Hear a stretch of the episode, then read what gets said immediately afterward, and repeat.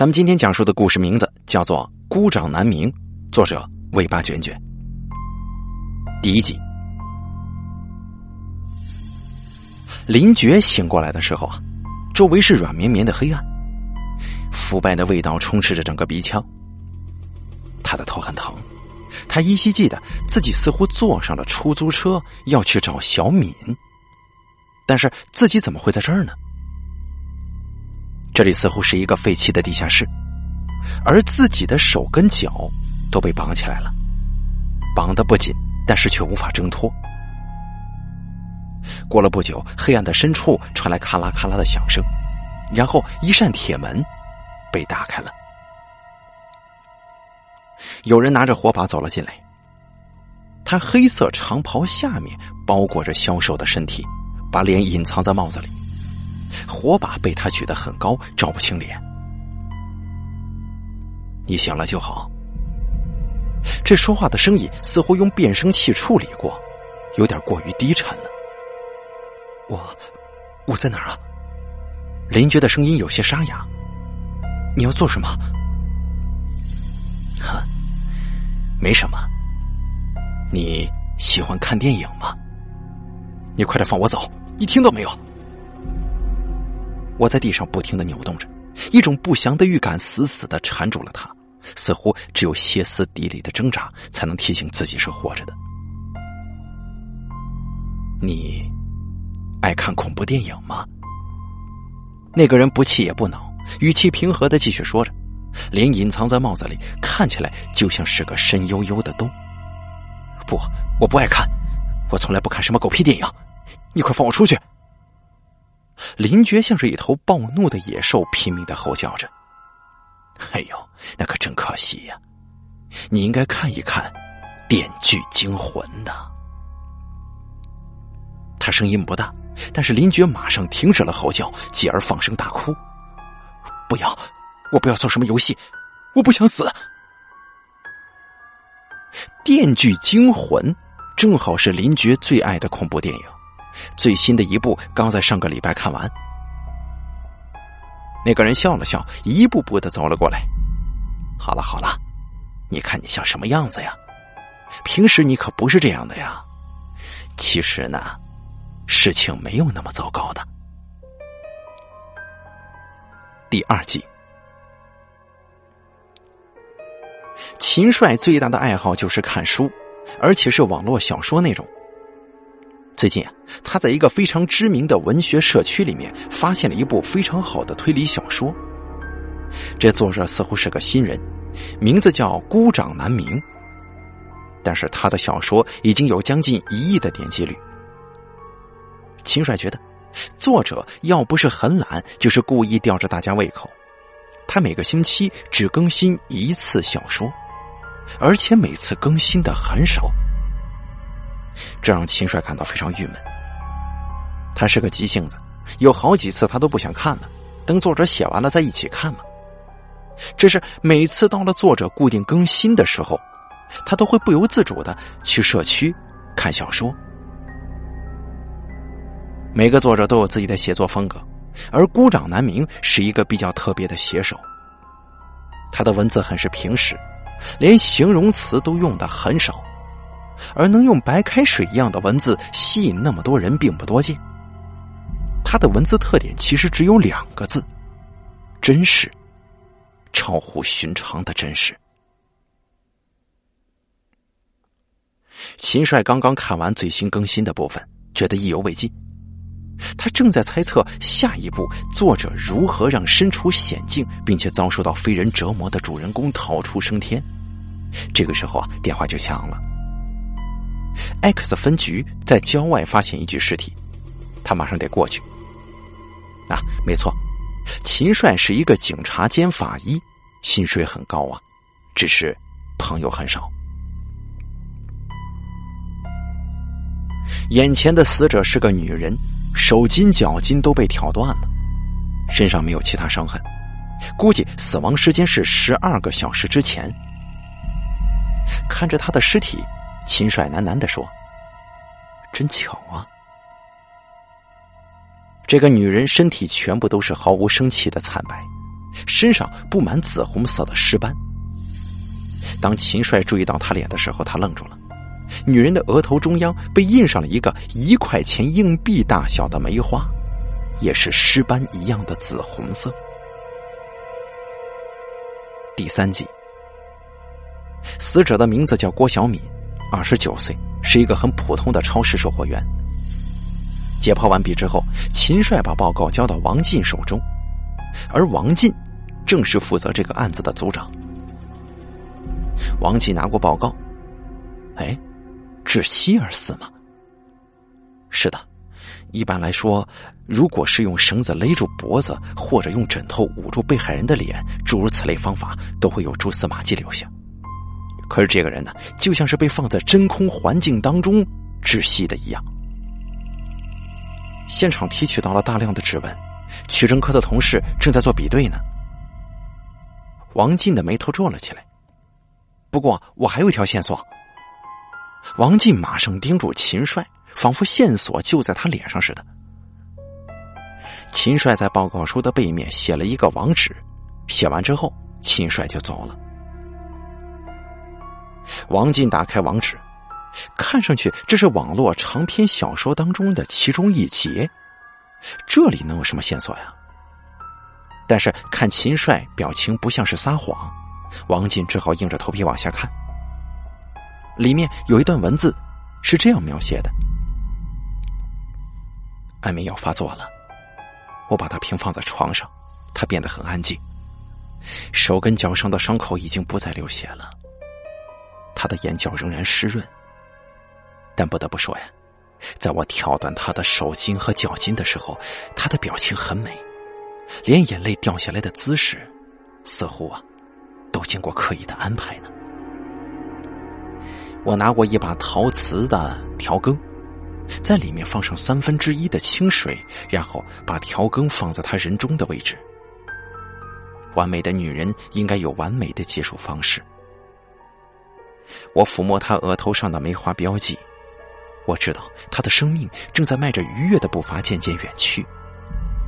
我努力倾听着那不着痕迹的生命消失的声音，那声音美妙极了。十分钟之后，他停止了呼吸。而这篇文章的发表日期是在一个星期前。第四集，王进连夜把秦帅叫了过来。秦帅，你说他的杀人方式是遵从这篇小说当中所描写的吗？嗯，我我觉得是这样的。死者的死亡原因到伤痕到额头的梅花标记，跟这篇小说是如出一辙呀。而且小说里的杀人情节虽然很少见，但是那确实是真的。用一把调羹杀人吗？啊，没错。秦帅走到窗边说道：“服下安眠药的人，睡眠其实跟正常睡眠有所差别。人呢，在药物的控制之下，身体机能处在被束缚的状态。”缺少自主性，并且只用鼻子呼吸，在调羹里放上水，再放于他人中的位置，水分蒸发的时候阻隔了大部分空气，所以啊，被害人是缺氧而死的。哦，也许凶手就是这篇小说的疯狂追捧者呢，他很欣赏里面的杀人情节，所以模仿的吗？啊，应该是这样吧，但是糟糕也就糟糕在这儿了。这篇呢是最热门的网络小说，点击率超过一亿呢。根据跟帖的情况，估计读者至少在十万人左右啊。啊，还有，下个星期作者还会更新小说，按照情节安排推断，下一节又会有经典的杀人方法出现呢。你是怕凶手会继续行凶吗？对啊，恐怕是这样。这样疯狂的模仿是很容易上瘾的。那咱们只能去找作者了，让他先不要更新了。秦帅摇了摇头说：“哎呀，咱们不能只凭猜测就阻止人家更新自己的小说吧？不过照现在的情况来看，也只能先找到作者，也许他能提供一些线索呢。可是，怎么找他呢？两个方法：第一就是通过那个文学社区；第二就是根据他的 IP 地址。王金站起身子说道：“好，那就双管齐下。”第五集，这是一个很简陋的小区，没有绿化，没有健身设施，就连楼道里的玻璃都没有完整的，整座楼灰秃秃的，像是一具没有温度的尸体。三零三号的门已经斑驳，表现的非常破败。哎呀，想不到这么有才华的人就住在这样的地方啊！王静感慨的说。秦帅抬起手，不轻不重的敲了敲门。谁啊？那个声音有点尖，又有点沙哑。门吱吱呀呀的呻吟着，一个十六七岁的孩子把头伸到门外。你们找谁啊？你好，我是警察。王进的目光穿过门缝，落在房间里。请问，你家大人在吗？我家就我一个。孩子用袖子擦了一下鼻涕，并且把右手藏在了身后。那你父母呢？他们都死了。那孩子的表情非常平淡，似乎说的不是自己的事儿。那你家还有什么人呢？我不是说了吗？就我一个人。孩子斜着眼睛扫了扫王景和秦帅。那么，你上网吗？上网啊？怎么了？上网犯法呀？哼，不是。秦帅看着王进窘迫的样子，觉得很好笑。从来王进面对的都是杀人魔头，现在有一个这么有个性的小鬼头，王进还真没辙了。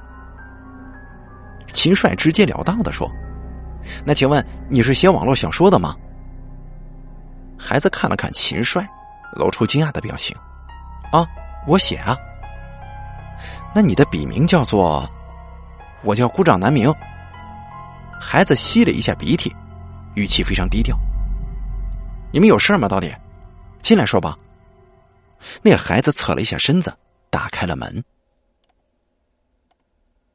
第六集，从孤掌难鸣家里出来的时候已经是傍晚了。哎呀，真是难以置信呢！张晓那孩子居然这么有才华啊！他不光有才华，就是个天才的。不然谁能在这么小就自学完国家医学院的课程啊？哎，对了，今天是他更新小说的日子，我得去看了。秦帅说：“好吧，果然像你所说呀，咱们没有充分的理由阻止人家更新小说。”这个时候，秦帅的电话响了，是个陌生的号码打过来的。对方说话的声音非常稳重：“你好，是警察同志吗？”我是孤掌难鸣，我看到你们在社区给我的留言了，不知道有什么地方是可以帮忙的呢？秦帅看了看王进，看来啊，事情远比我们想象的要复杂。秦帅跟王进把孤掌难鸣约到了警察局，而这个孤掌难鸣是个中年人，气质沉稳，戴着一副眼镜。王进看了看秦帅，问道：“请问，您是做什么工作的呀？”啊，我是医生，外科医生。秦帅点了点头，这可以很好的解释出他经典的杀人方法是来自于哪里了。秦帅打开电脑，登录了社区，打开了很早之前的一部小说。王明先生，您今天更新小说了对吧？我可一直盼着呢。对了，那个主人公就是在穿深蓝色休闲西装扮成侍者的，叫什么来着？他到最后到底怎么样了？您能不能先透露一些啊？他叫苏璇，已经死了，在后面第二十三章里有写。而且他穿的是藏蓝色休闲西装，不是蓝色，是扮成领班混进去的，并不是侍者。王明抬头，用右手推了推自己鼻子上的眼镜，并且把左手放在了身体后面。秦帅看了看王进，又转头看了看王明。那哎呀，呃，不好意思啊，最近工作忙，没怎么看。原来都更新这么多了呀！我们找您过来啊，是希望您能够协助我们。王进介绍了一下案情，说道：“我们怀疑凶手正是您的读者。那我有什么可以帮你们的吗？当然了，本来呢，我们想阻止您更新杀人小说的情节。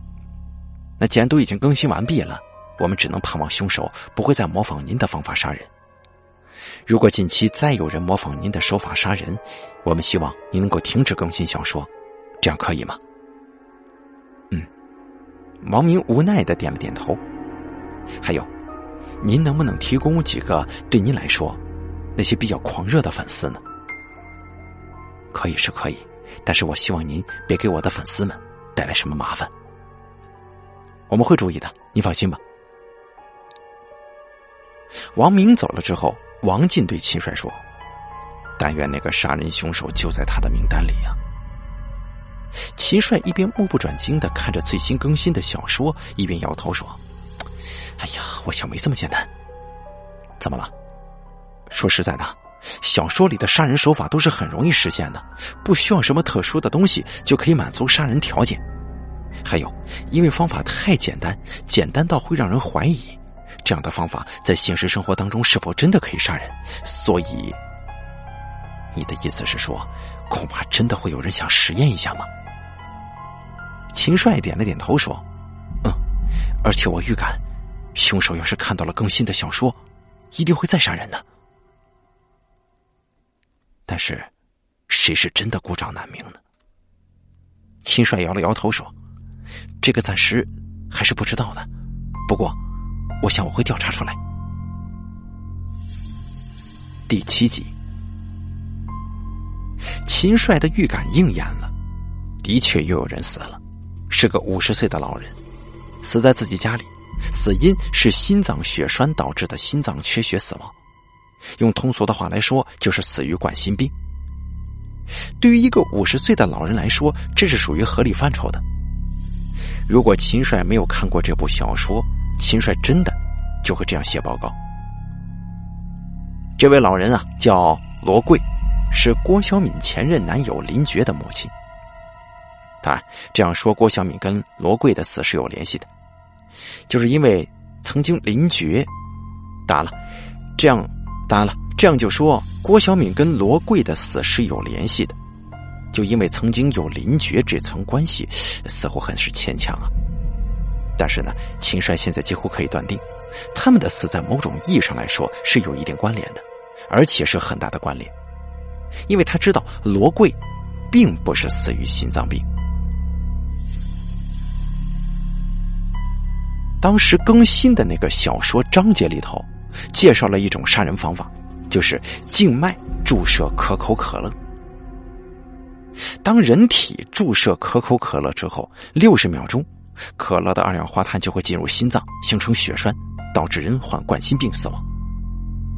在跟小说相应的位置，秦帅找到了一个针孔，取证科的同事在现场找到了一枚完整的指纹。然后，秦帅打电话给王明，让他马上停止更新小说。但是，小说停止更新之后，又有人死了。死者叫林东成，五十四岁，退休工人，也是死在自己家里。他坐在沙发前闭着眼睛，茶几上的水仙花盆被打翻了，水已经蒸发干净了，地上几乎没有留下痕迹，在水仙花盆上也没有发现指纹。他的死因是中毒死亡。秦帅发现，死者死亡之前曾经大量饮酒，但是林东城就是罗贵的老公。也就是林觉的父亲，林觉两年前失踪了，就剩下老两口子相依为命。罗贵的死对林东城造成了很大的打击，可是关键呢，这家里就只剩下林东城一个人，谁会下毒呢？第八集，林觉会不会是得罪了什么人呢？为什么他的家人，连他的前女友都死了？秦帅摇了摇头说。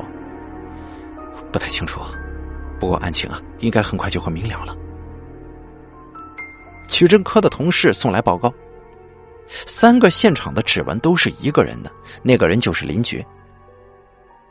可他有什么理由要杀了自己的家人跟女朋友呢？不可能啊！因为林觉跟死者的关系密切，在死者的物品上找到他的指纹并不奇怪啊。可是郭小明死亡现场的指纹怎么解释啊？那指纹可不是过去留下的。秦帅的电话响了，是王明打来的。那个警察同志，有一个非常不好的消息告诉你们，我的小说被更新了。什么？秦帅马上登录社区，果然发现小说真的被更新了，而且秦帅找到了林东城的死因，还是跟小说里出现的如出一辙。死者酒后喝了大量的水仙花根系的水，在体内产生了剧毒。看来凶手比我更适合做我的工作呀，秦帅疲惫的说。王进走了过来，喂，你说会不会是那个孩子呢？你是说张晓吗？你别忘了，张晓拒绝停止更新小说，现在小说被更新了，反而说明他行为没有异常。对呀，张晓至少有百分之五十的可能性是孤掌难鸣。那么现在小说被更新了，是不是就能说明张晓真的是孤掌难鸣呢？秦帅说：“不一定。我问过王明，他的小说是有储备的，也就是说，每到更新的日期。”他就会把写好的稿子贴到社区上。如果有人用黑客技术盗取王明的小说发布出来，那别说张晓了，任何人都可以是孤掌难鸣。王进说：“那咱们来做个假设。第一种假设，王明是真的孤掌难鸣，他听从咱们的安排，没有更新小说。然而，他的小说被张晓盗取，张晓发布在网上。”这一切都跟咱们想了解的都是吻合。张晓是个孩子，而且是个极其聪明的孩子。他冒充网络作家，有可能是因为觉得比较刺激。第二种假设，张晓如果真的是孤掌难鸣，那么现在发生的一切也都说得过去。他拒绝停止更新小说，所以小说被更新了也不奇怪。但是王明为什么要冒充张晓呢？一个思想行为正常的外科医生，有稳定的收入跟比较好的名声，他有什么理由这么做呀？所以我觉得第一种假设比较接近真相。秦帅摇了摇头说：“不，我觉得第二种才更接近真相呢。为什么呀？你看啊，按照你的第一种推理，王明是个网络作家，而张晓呢，则是一个顽皮的冒充作家的孩子。”那么他们两个能跟这案子扯上什么关系呢？总不能因为他们的小说有人模仿杀人就抓人家吧？那所有卖菜刀的不都成杀人犯了？别忘了，开始的时候我们找他们也只是希望人家能够提供一些有用的线索。但第二种推理出现了一个矛盾，你有没有想过，也许就是这个矛盾让他们两个跟案子有极大的关联了？当然了，咱们也没有证据。这只是我的直觉，因为最大的嫌疑人林觉已经失踪两年了，这条线索恐怕很难有进展。我总觉得吧，想要破这个案子，就必须得搞清楚两个孤掌难鸣的底细，以及他们谁真谁假。那还等什么？我去查王明，你去查张晓。于是两个人分头行事，很快就有了收获，而且是大收获。两个人在一起，把查到的线索一条一条的写在纸上。一，张晓曾经出过车祸，右手的手筋断了，而且不知道什么原因没有接好，所以他只有左手可以用。二，王明跟他相反，他是左手手筋断了，但是原因不明。由于第二条秦帅推断呢，张晓跟王明。都是小说真正的作者孤掌难鸣，因为只有他们两个人在一起的时候才会有一双手，也就是因为这个，两个人启用孤掌难鸣的笔名。第三，张晓是个孤儿，张晓的爸爸张良跟王小芬全部死于车祸，但是却没有得到任何赔偿。第四，张晓的父母生前有一家出租音像的小店，这是张晓唯一的生活来源。第五。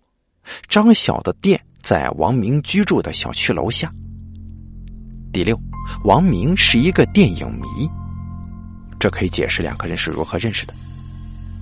第七，王明一直单身，今年将近四十岁的他一直都单身，周围的邻居一直都在猜测他是不是生理上有什么问题。第八，似乎两个人都在故意给我们造成一种感觉，那就是作者只有一个人。这似乎是全局的关键所在。他们这样的做法反而让人觉得有问题了。但是他们的问题到底是什么呢？第九，林觉二十五岁，两年前失踪，至今下落不明。他的履历极其简单，职业是环保局的水质检验员。白天，他跟女朋友郭小敏约好一起在公园见面。但是林觉从家里出来之后，并没有去约会的地点，而是人间蒸发了。但是林觉一向循规蹈矩的，没有向任何人结仇，也没有什么仇家，他的朋友关系都很正常。女友现在也死了，排除掉情杀的可能。至于为财嘛，林觉的家庭到自身，彩礼都很一般，经济条件只能说是勉强过得去吧。要是能找到林觉就好了。哼，除非啊，他从天上掉下来。上帝一定是听到了秦帅的话，只是上帝似乎做事情不大认真呢。这回希望落空了。秦帅来到王静的办公室，给自己倒了一杯水。知道吗？刚才郊区工地挖出的半具男尸，经过 DNA 比对，正是你要找的林觉。什么？半具？因为现场只找到尸体腰部以下的部分，其他部分不知道在哪儿。想不到他也被杀了，他跟这个案子有关系，但是他不是一波的。林觉的尸体是两年前的，也就是说，他失踪之后就已经惨遭毒手了。可不是说，在郭小敏的现场有他的指纹吗？对呀，咱们好像掉进一个陷阱里了。秦帅缩进靠椅里，闭着眼睛无奈的说：“我们到现在也查不出孤掌难鸣的问题在哪。”而现在我们眼里最有可能的凶手，连尸体都只剩下半截了。你说这线索似有似无，调查陷入了瓶颈。中国人呢，城市讲究天时地利人和，现在秦帅跟王进似乎什么也不具备呀。这回王进模仿秦帅的口气说：“除非能有证据从天上掉下来呀。”果然，过了没几天，事情有了转机，而且这个转机是任何人也没想到的。秦帅来找王进的时候，发现办公室的门口站着个孩子，这孩子正是张晓。那个警察叔叔，我我是来自首的。什么？秦帅一听，吃惊不小。你要自首什么？我自首，我杀了人。第十集，听张晓说他杀了人，王进的眼睛里写满了不可思议。他说：“你说林觉一家，包括郭小敏，都是你杀的吗？”“嗯，都是我。”张晓低着头说：“孩子，这杀人可是大罪呀，你可不能胡说。”“我知道，我问过了，我不满十八周岁，又是自首，判不了死刑的。”行，不过我想问你，你认识王明吗？认识啊。那你跟他是什么关系？我，我们只是一起合作写小说，不过杀人的事情他不知道，都是我干的，不关他的事儿。那你们是怎么认识的？他经常去我的店里租恐怖片看，我们就认识了呗。那这部小说是你们两个人一起写的吗？主要是我写的。但是大部分经典的情节都是王明想的，他是外科医生，他很厉害的。说起王明，张晓的眼睛里闪耀出了光彩。你杀人完全是按照小说的内容来杀的吗？是啊，那些方法都是经典，不用可惜了。你不会就是因为杀人方法比较好就拿来用吧？杀人总是需要理由的。林觉。哼，他该有报应。老天不报，那我来报。他经常到我的店里租电影看，是老天爷把他送过来的。张晓低着头，语气平淡，似乎他不是犯了杀人罪，而仅仅只是闯了个红灯。你说具体点三年前，我跟我爸妈出了车祸，我父母都死了，司机跑了。林觉是目击证人，但是他收了司机家的钱，推翻了原来的证词，结果法庭判我们负大部分责任，几乎一分钱补偿都没拿到。当时我们家就很穷啊，结果我连接手金的钱都没有。当时我就想，如果我有机会的话，我一定会杀了他全家的。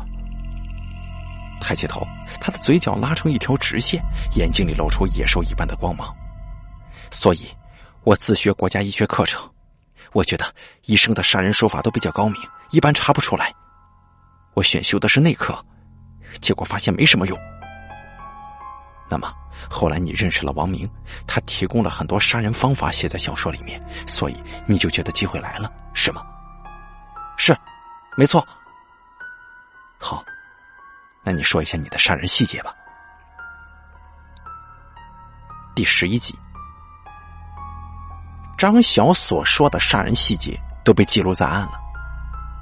秦帅看了一遍笔录，说道：“我觉得张晓不是凶手啊。这可是他亲口说的，杀人细节也对得上，没问题的。况且审问的时候你也在场啊。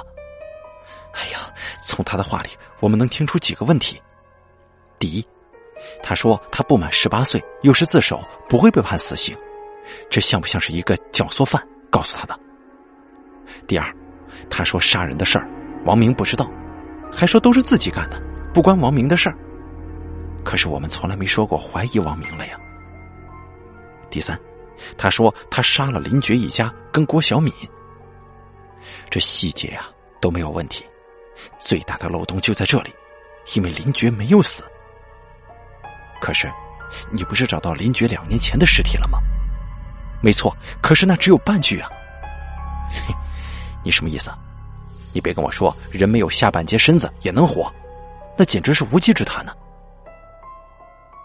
秦帅笑了笑说：“开始的时候我也不信，可是你记不记得，前不久电视上有个著名的栏目曾经播出过一档节目，一个男人从腰部往下被大型车辆碾碎，当时由于大部分血管都被碾压而处于闭合状态，所以送到医院的时候。”人还没有因为失血过多而出现生命危险，因为最重要的器官都还完好。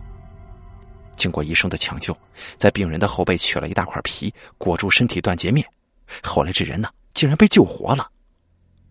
你可别忘了，王明是个外科大夫。刚才我接到电话，林觉找到了。啊！王进不住摇头说：“反正不让我亲眼看见，我才不会信呢。”那好吧，现在他就在第二人民医院，咱们现在就过去看看。尽管有心理准备，但是当林觉出现在两个人面前的时候，秦帅跟王进都被深深的震撼了。林觉非常的瘦弱，身体只剩下半截，腰部以下什么都没有，双手被截断，眼睛由于长期处在黑暗之中，几乎失明。他刚录完笔录，正在休息。民警把笔录拿给两个人看。林觉两年前就被囚禁在一个郊区的废弃地下室，每天送一点点食物跟水。有一个穿黑色长袍的人用外科手术技术截断了他的身体，又从背后取皮包裹住身体的断面，保住了他的命。在前不久又截断他的双手。说要用他的手做成人皮手套，但是在问起凶手行凶的动机的时候，林觉本人表示他也不清楚。林觉的出现更有戏剧性，他说他睡觉醒来就已经不在地下室了，他就用胳膊在地上来回的爬，后来被民警给救下来了。第十三集。第二天，秦帅跟王进买了一些水果跟鲜花去探望林觉。他情绪非常低落，似乎回到现实生活，别人的目光就给他造成了很大困扰一样。我，我能看看他吗？林觉说话的声音很小。我只想知道，那是一个什么样的人。你是说你要看凶手吗？是，我从来都没有见过他。王静看了看秦帅，秦帅点了点头。见面的时间很短，只有五分钟，而且自始至终隔着一道玻璃墙的两个人都没有再说一句话。林觉表现的很是平静，只是眼睛一直朝着玻璃墙上的一小片小孔发呆。那是由大概十几个排列成圆形的小孔组成的，只是为了让声音更好的传到对面。见面时间结束之后，秦帅跟王进把林觉放在车上送他回医院。在车上，林觉一直看着窗外的风景，他说道。他就是你们抓到的凶手吗？是啊，证据确凿，而且他已经认罪了。王进一边开车一边回答：“可是他不是凶手啊！”王进猛地踩了一脚刹车，车不情愿的摆了摆身体停住了。你说什么？我说他不是凶手，他不是害我的凶手。你怎么知道？你不是说你从来没有见过凶手的样子吗？没错。我没见过他，但是别忘了，我以前是做水质检测的，我的鼻子比正常人灵敏很多。我熟悉凶手身上的味道，他绝对不是凶手。秦帅跟王进一听都愣了，还有，这凶手似乎有鼻炎，我老能听见他吸鼻涕的声音。第十四集，还是那个审讯室。还是秦帅跟王进还有王明，想不到你们蛮聪明的。上次我说你们输了，看来你们输的不是很彻底嘛。哼，为什么替他顶罪啊？因为我爱他呀。果然，你跟张晓，没错。可是啊，现在他已经出国了，你们抓不了他的。为了他，你这样做知道吗？你知不知道，一旦定罪的话，你是非死不可的。我不在乎呀，为了他，我什么都不在乎。你们知道为什么我的手筋会断吗？那是他跟我在一起的条件。他说他只有一只手，而我有两只，除非我们一样，我们才可以在一起。所以，你就挑断了自己的手筋吗？没错，你们永远都不会明白的。他是我见过的最聪明的孩子，他故意来自首，就是为了排除你们对他的嫌疑。能跟这样聪明的人在一起，我很荣幸。他自首的供词，除了杀林觉那一段之外，都是真的。想不到你们聪明反被聪明误啊！可是，他如果不跟你一起把杀人方法写在小说里，我们可能还找不到你们。恐怕是你们聪明反被聪明误吧。那又怎么样呢？我们是故意的。游戏既得有猫，又有老鼠，那才有趣啊，不是吗？那么他为什么放了林觉呢？因为他要走了，我还在监狱里，没有人照顾他了。张晓不想他死，他说他的报应还没完。哼，真是个善良的孩子呀。你错了。他放了林觉，是为了让自己的供词里面出现明显的漏洞，这样就可以洗脱自己的嫌疑。其实从一开始他就在利用你，你知道吗？你说什么呢？这不可能！你想挑拨我们的感情是吗？王明身边的警察努力按住他的肩膀。这个时候，桌子上的电话响了，王进接了起来。嘿，警察叔叔，是我。里面传来吸鼻涕的声音。原来你才是凶手啊！嘿，其实你们也不笨嘛。麻烦你帮我转告王明，他的爱让我恶心。我是异性恋，不是同性恋。我只是在利用他罢了。不过他刚才说我是个善良的孩子，我真的很高兴啊。窗外落叶萧瑟，审讯室里爆出。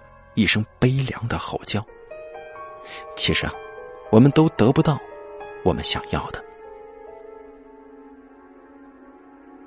好了，孤掌难鸣的故事演播完毕。作者尾巴卷卷，感谢您的收听。